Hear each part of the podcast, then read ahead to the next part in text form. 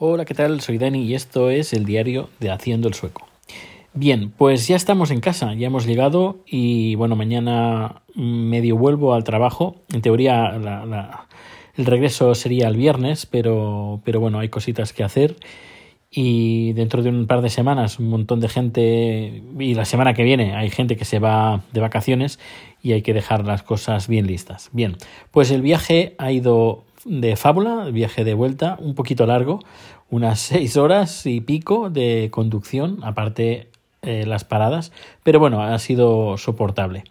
Eh, quiero comentar un poquito sobre las carreteras suecas. Vamos a, vamos a hablar un poquito. He de decir que si vamos a hacer una comparación con las carreteras españolas, pues, ¿qué quieres que te diga? Yo prefiero las españolas. También hay que decir que la densidad de población que pueda tener Suecia en comparación con España, pues es, muy grande la diferencia. tenemos más o menos el mismo, la misma superficie que España, pero en vez de 47 millones somos 10 millones. Es decir, que el momento de construcción de carreteras, pues hay que mirar eh, de optimizarlas al máximo, es decir, no vas a poner una autopista de, de tres carriles por banda, eh, en una zona donde apenas hay habitantes, así que hay que optimizarla, optimizar las carreteras por la población.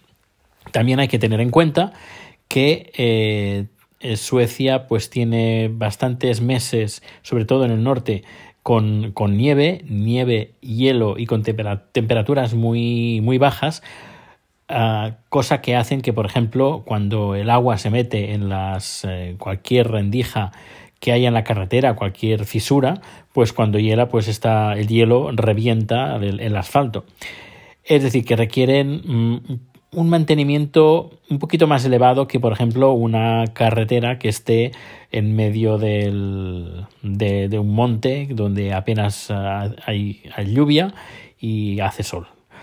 Es decir, que, el mantenimiento también hay que tenerlo en cuenta, pues que es más un poquito más elevado que puede tener, por ejemplo, carreteras que no hay mucha lluvia, que no hay mucho cambio de temperatura, etcétera.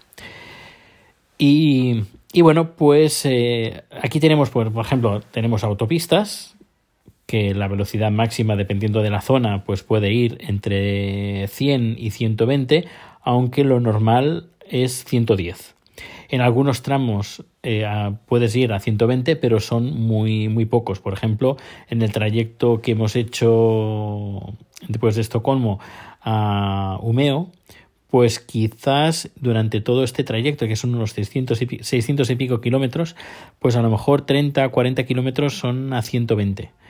Y el resto, pues está combinado en autopista y luego ah, existe un tipo de carretera que es 2 más 1.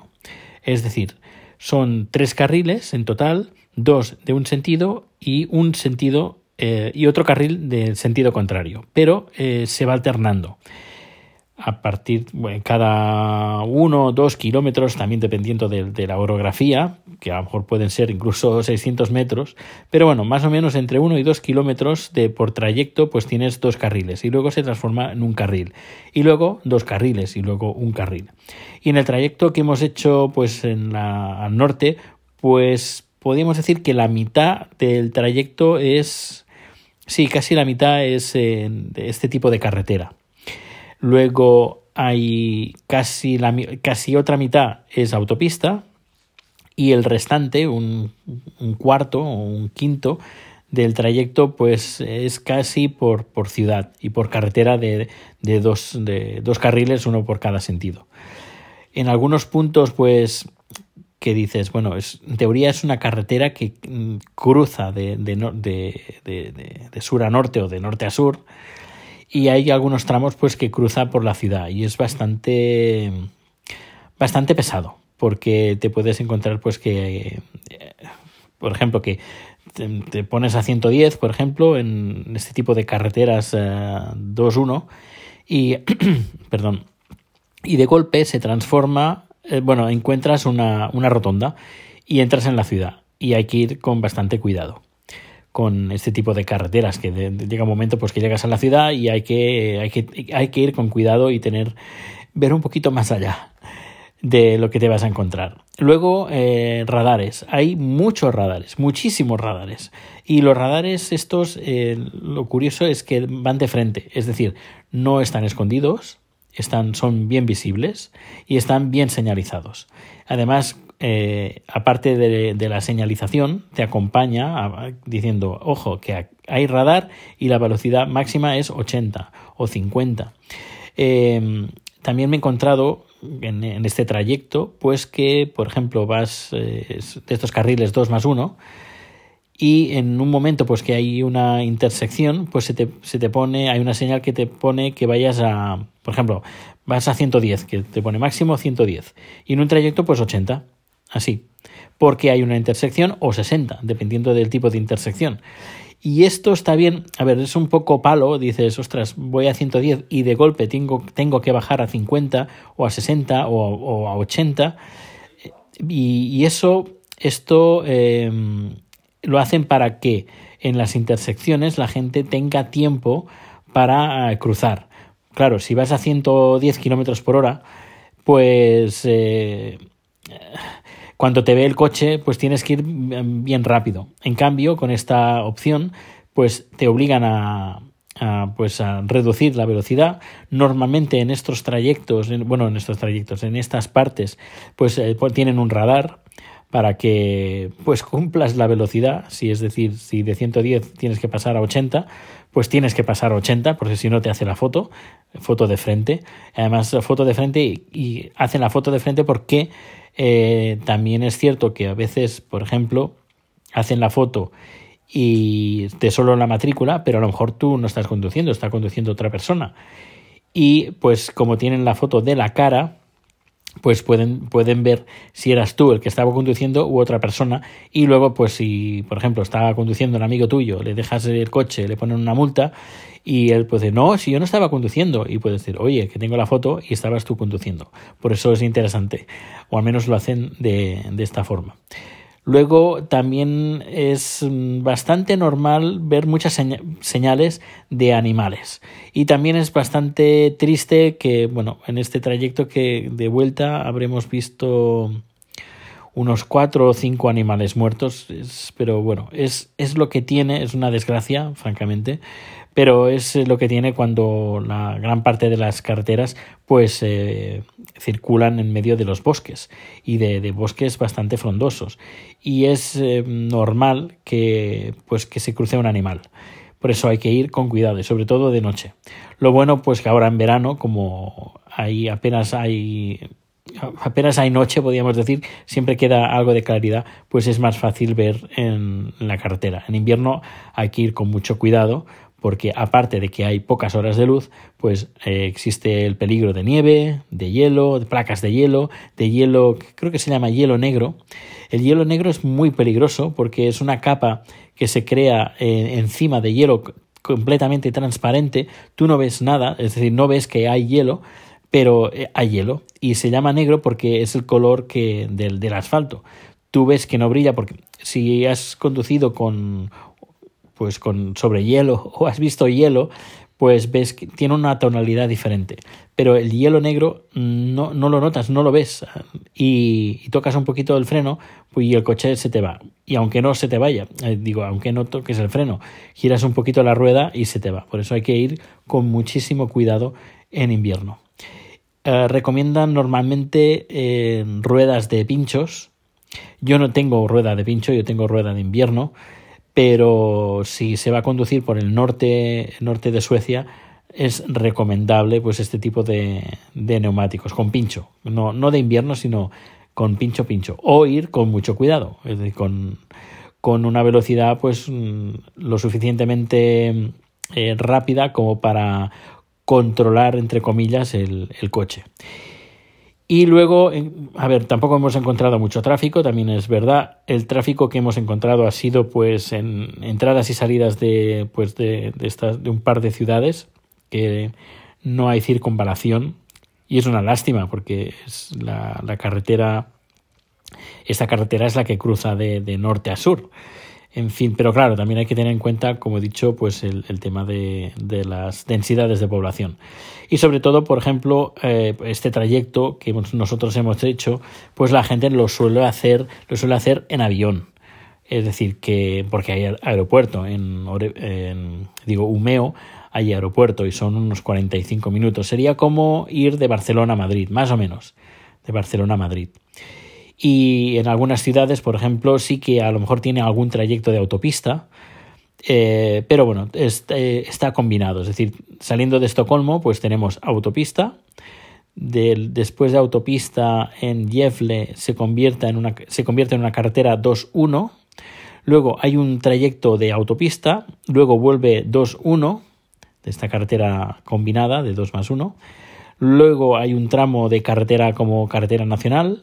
Luego vuelve a haber una autopista. Luego 2 más 1. Luego ciudad.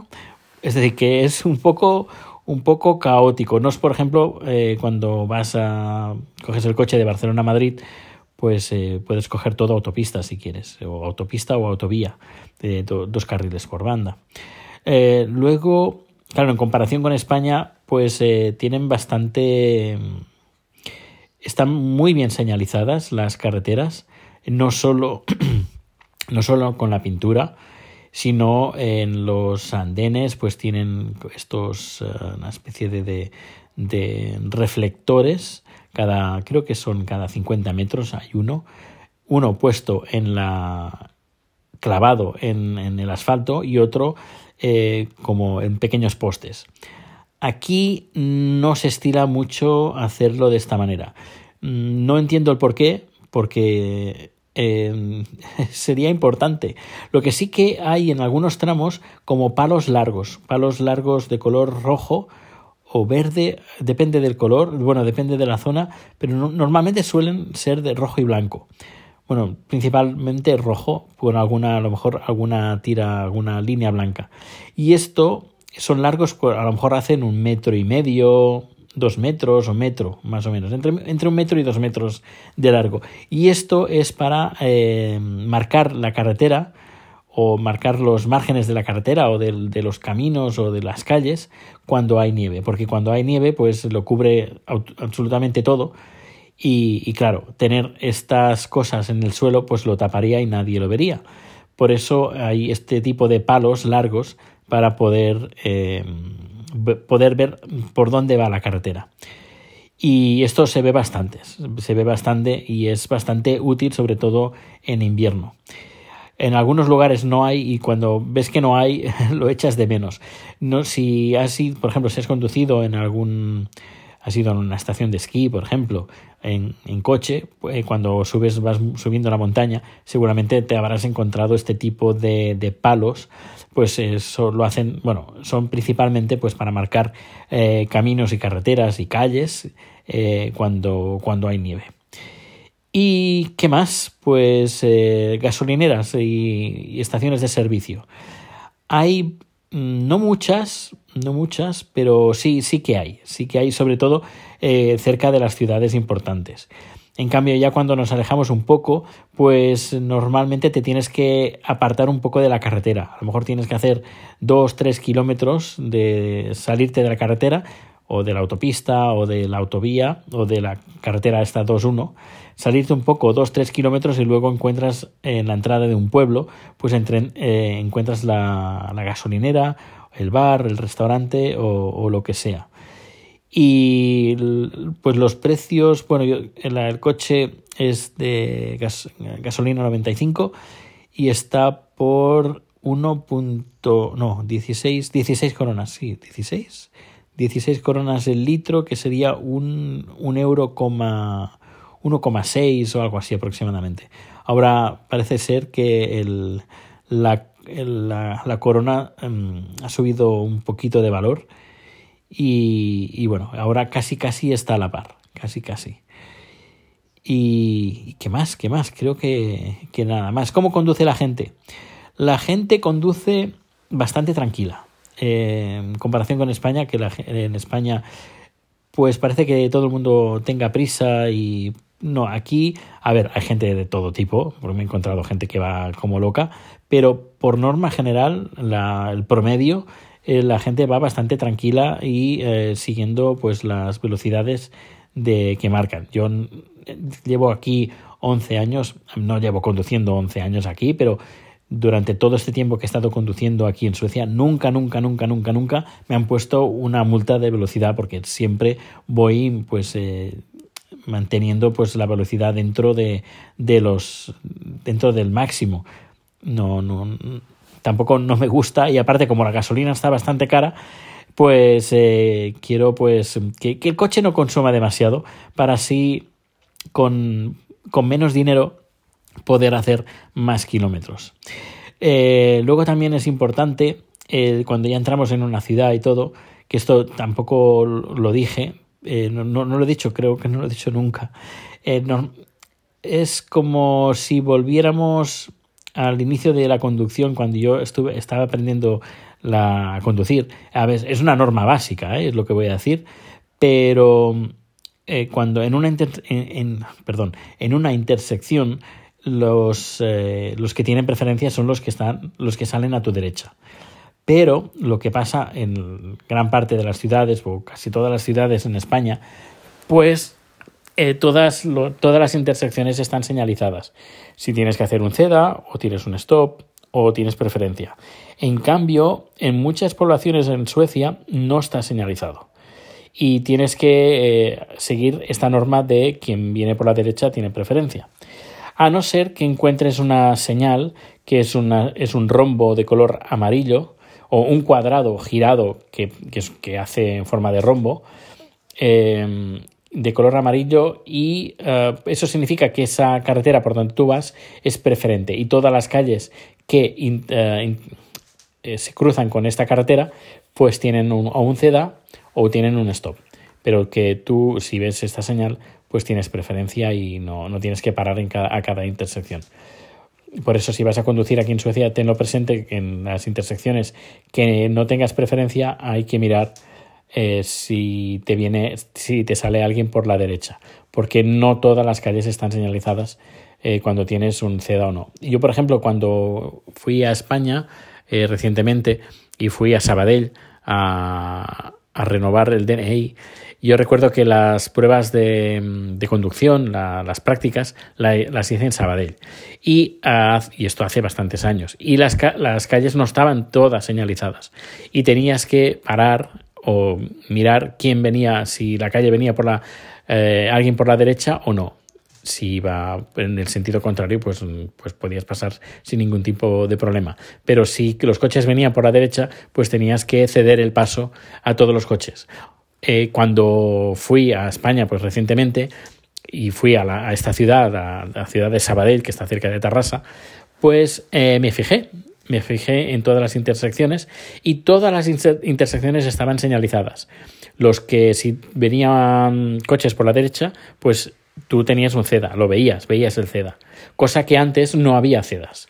No había CEDAS, ni stop, ni nada. Tenías que seguir esta norma. Pues eso, que tenlo presente, que en Suecia eh, se sigue haciendo así. Y bueno, creo que ya está, estoy bastante cansado. Eh, ahora pues seguramente a lo mejor veremos una película sentados en el sofá y luego a dormir y mañana mm, en plan relax aquí en casa. Y bueno, pues, eh, pues muchísimas gracias por escuchar este podcast, por acompañarme en este trayecto. Y, nada, que pases una feliz mañana, tarde o noche y nos vemos o nos escuchamos bien pronto. Que por cierto, mañana, eh, si tengo tiempo, que creo que sí, pues empezaré a editar los vídeos, el montón de vídeos y fotos y cosas que he hecho en este trayecto, pues para compartirlo en el canal de YouTube. Pues nada, ahora sí, me despido. Mm, muchas gracias, un fuerte abrazo y nos vemos o nos escuchamos muy pronto. Hasta luego.